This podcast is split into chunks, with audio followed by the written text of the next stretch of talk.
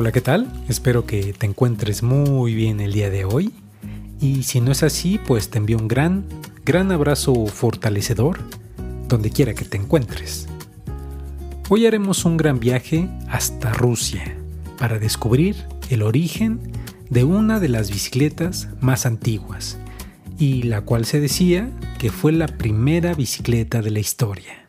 Así que, a pedalear. Al andar en bicicleta, conocemos, fraternizamos, nos sentimos libres, apreciamos más la vida y al mismo tiempo vamos dejando huellas en el camino que servirán de guía para los ciclistas del futuro. Ciclistas del futuro. Este podcast te contaré algunas de esas cosas extraordinarias que suceden al andar en bicicleta, de aventuras, de historias, de libros, de viajes. y de experiencias que cambiaron mi forma de ver la vida. Yo soy Víctor Reyes. Y seré tu compañero de viaje en esta aventura, en esta aventura, en esta aventura.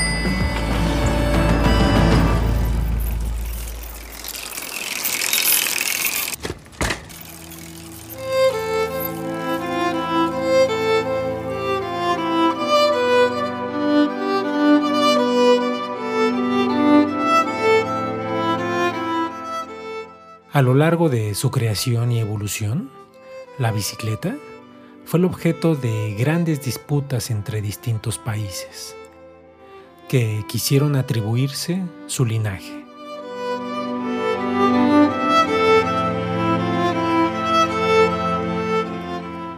Chinos, italianos, franceses, rusos y alemanes constituyeron poderosas historias que plasmaron en libros y periódicos y hasta en estudios historiográficos.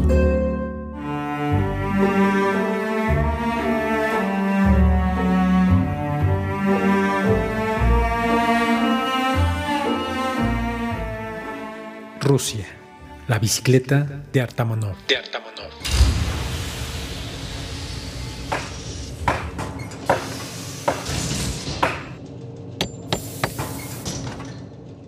Me reencontré con Artamonov mi compañero de la infancia, después de casi 20 años de no vernos. Nuestro encuentro fue muy afortunado, ya que había más de 180 fábricas en toda la región. Y por azares del destino, coincidimos en la fábrica de metal de Ekaterimburgo.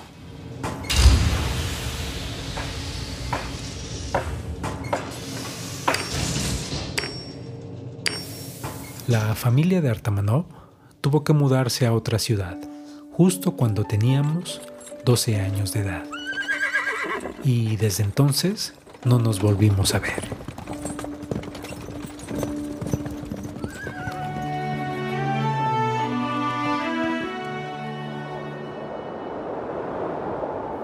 Artamanov y yo nacimos bajo el manto de una gran cordillera, en la región de los Urales, una de las cadenas montañosas más antiguas de la tierra, decían nuestros abuelos, nuestros abuelos.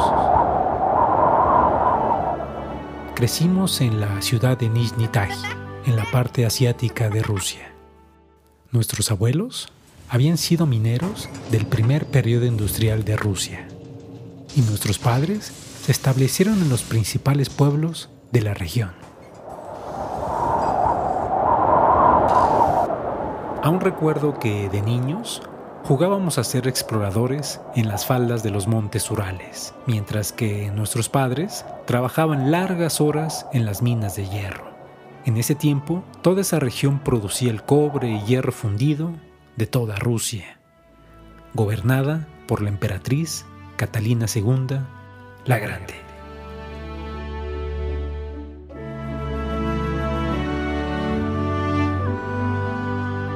Artamanov y yo Teníamos el sueño de cruzar los montes Urales y ver qué había más allá de aquellas grandes montañas.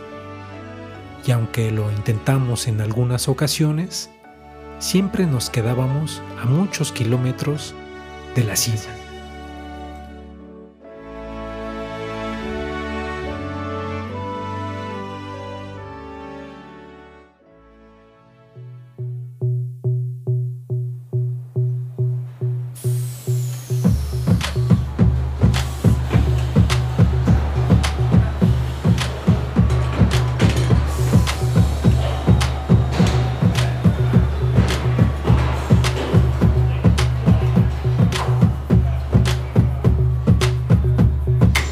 Que nos reencontramos en el mismo trabajo, nos dimos cuenta de que aquel antiguo sueño de la infancia seguía latente para ambos y que ahora era posible. En la fábrica, las jornadas de trabajo eran largas y pesadas y el jefe de minería era muy severo con nosotros, quizá porque nos veía jóvenes y un tanto distraídos.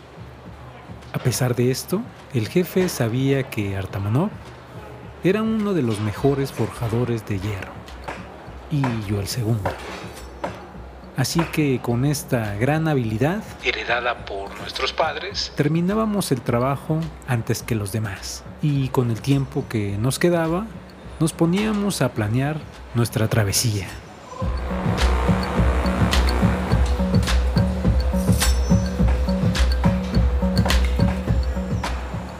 Pero más que planear, imaginábamos. Inventábamos escenarios, situaciones y caminos posibles e imposibles por los que podíamos pasar.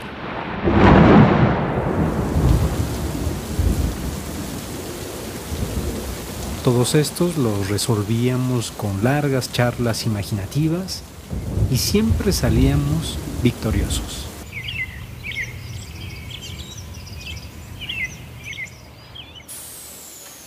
En una ocasión, a Artamonov se le ocurrió ir más allá de lo que solíamos imaginar y dijo, Vamos más lejos de los montes Urales. Lleguemos hasta Moscú.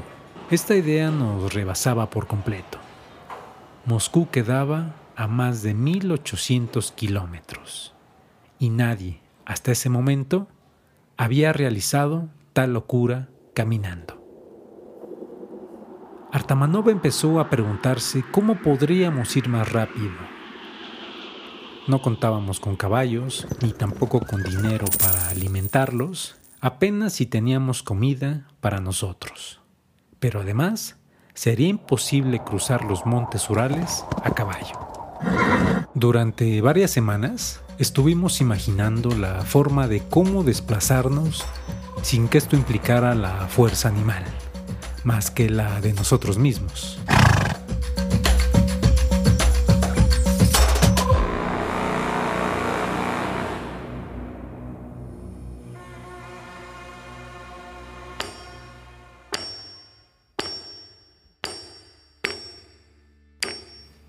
Algunos meses después, mientras trabajábamos en uno de los encargos más importantes del imperio, Artamonó parecía que estaba como hechizado por el fragor de los martillazos. Y es que el jefe de minería nos había encomendado 200 ruedas de hierro para las nuevas carrozas del imperio, ya que Alejandro I, sobrino de Catalina II la Grande, iba a tomar posesión como nuevo zar de Rusia, de Rusia.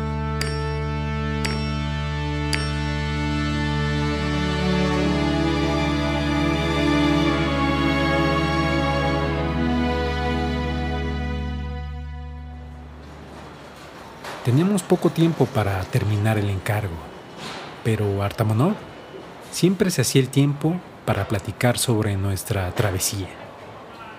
Así que antes de que termináramos las 200 ruedas de hierro, me dijo, Hagamos cuatro ruedas más. Yo me quedé un poco intrigado, pero Artamonov en ocasiones actuaba de forma inusual. Así que nos quedamos más tiempo en la herrería para forjar esas cuatro ruedas. Para ese momento, todos los trabajadores yacían en sus casas y hasta el jefe de minería.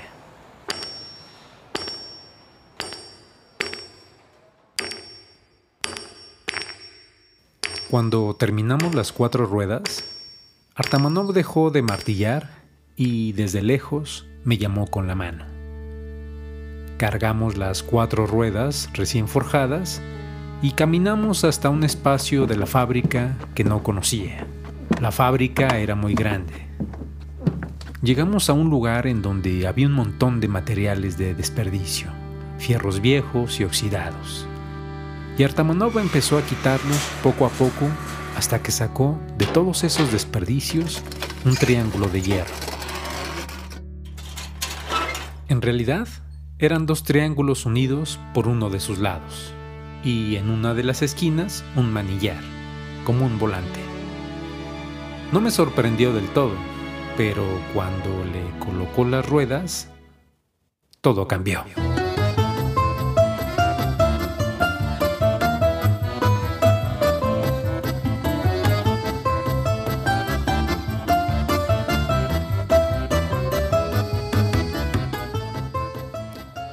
Aquel artefacto parecía una especie de carreta pero sin carruaje, sin caballo y con tan solo dos ruedas. Artamonov se había imaginado justamente eso, quitar todo lo que no era necesario a una carreta y dejar estrictamente lo esencial, inclusive modificarlo si era indispensable. Y así lo hizo. Lo único que quedaba por hacer era probarlo para saber si funcionaba.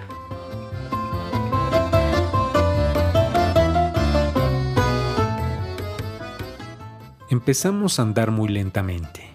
Los artefactos eran muy pesados ya que eran de hierro forjado.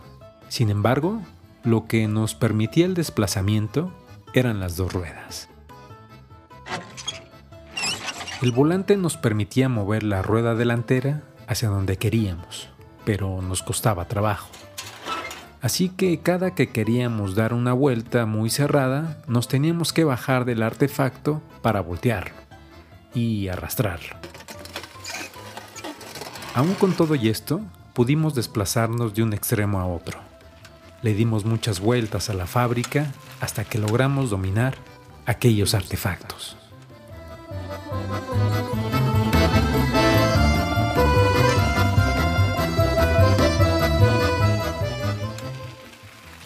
Nunca le pregunté a Artamanov cómo se le había ocurrido tal cosa, pero lo que sí sabía es que era un gran invento que nos llevaría muy, muy lejos.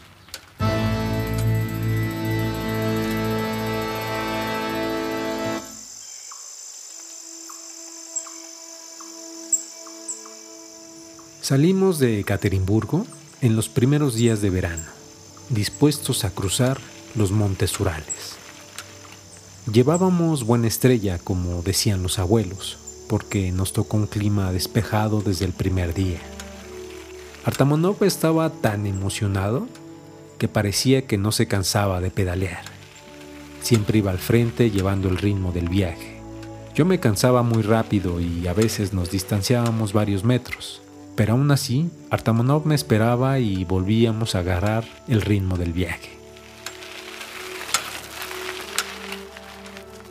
Después de 16 horas de pedaleo, llegamos por fin al poblado más alto de los Montes Urales.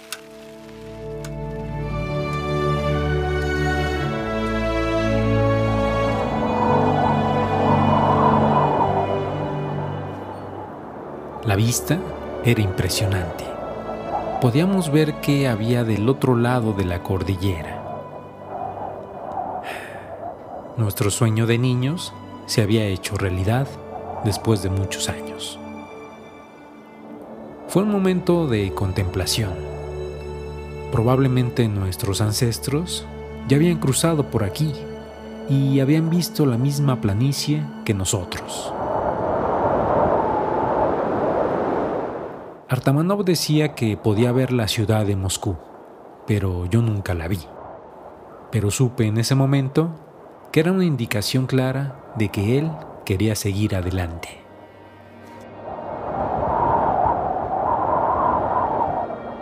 Yo ya no podía seguir. El camino era muy complicado e incierto. Y además, había prometido regresar con mi familia. El sueño de Artamanov se había expandido más allá que el mío y decidió continuar hasta Moscú.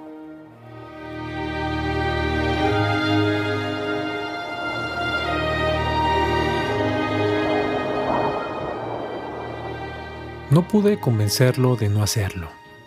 Él estaba seguro de llegar hasta Moscú y mostrar su invento de dos ruedas al nuevo zar. Nos despedimos nuevamente como cuando éramos niños y se fue pedaleando. Yo lo seguí con la mirada desde lo más alto de los montes Urales, hasta que desapareció del camino.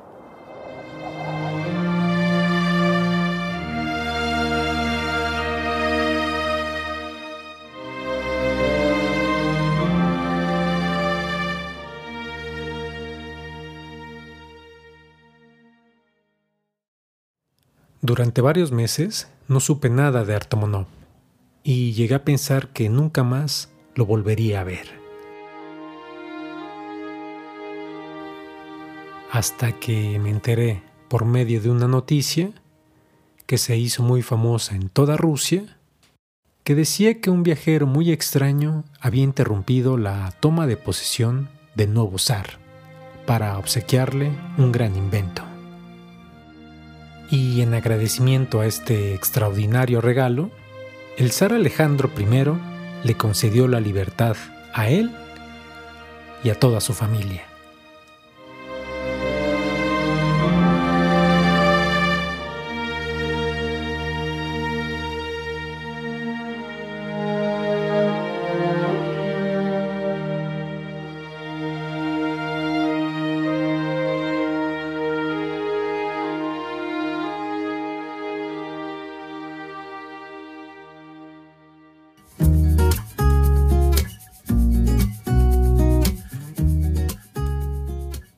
La primera vez que aparece en la historia la invención de la bicicleta de Artamonov fue en 1896 en un libro llamado Historia de las fábricas de los Urales, escrito por el historiador y economista ruso Vasily de Belov. En este libro, Belov nos describe que en 1801 un siervo artesano ruso llamado Artamonov corrió una bicicleta inventada por él, desde Nizhny Tagil en los Montes Urales hasta Moscú. Poco más de 1500 kilómetros. Y ya en Moscú, Artamonov presentó su invención al zar Alejandro I como regalo.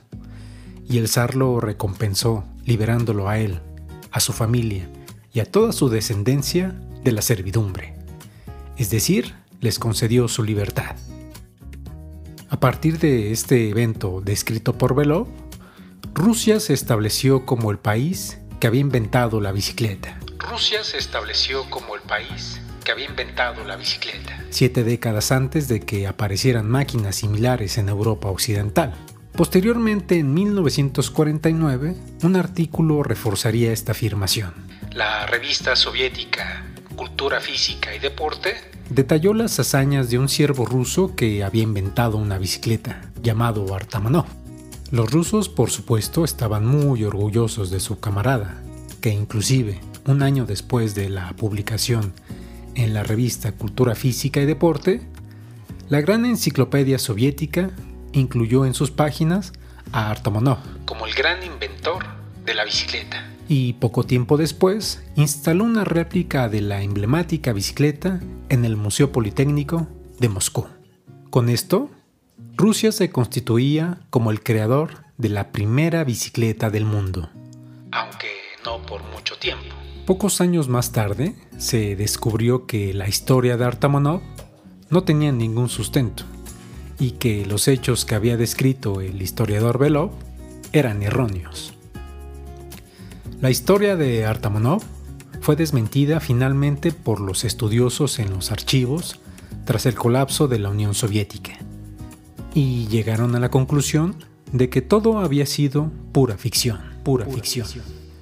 No es gratuito que esta gran historia haya revivido en una de las etapas más importantes y frías del mundo. La Guerra Fría. El cual fue un enfrentamiento político, económico, social, ideológico, militar e informativo. Y añadiría yo, narrativo, narrativo.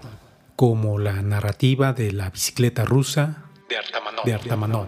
Pese a todo esto, dos monumentos de bronce siguen en pie actualmente en Rusia, uno en Ekaterimburgo y otro en Nizhny Tagil, con la inscripción que proclama a Artamonov como el inventor de la bicicleta.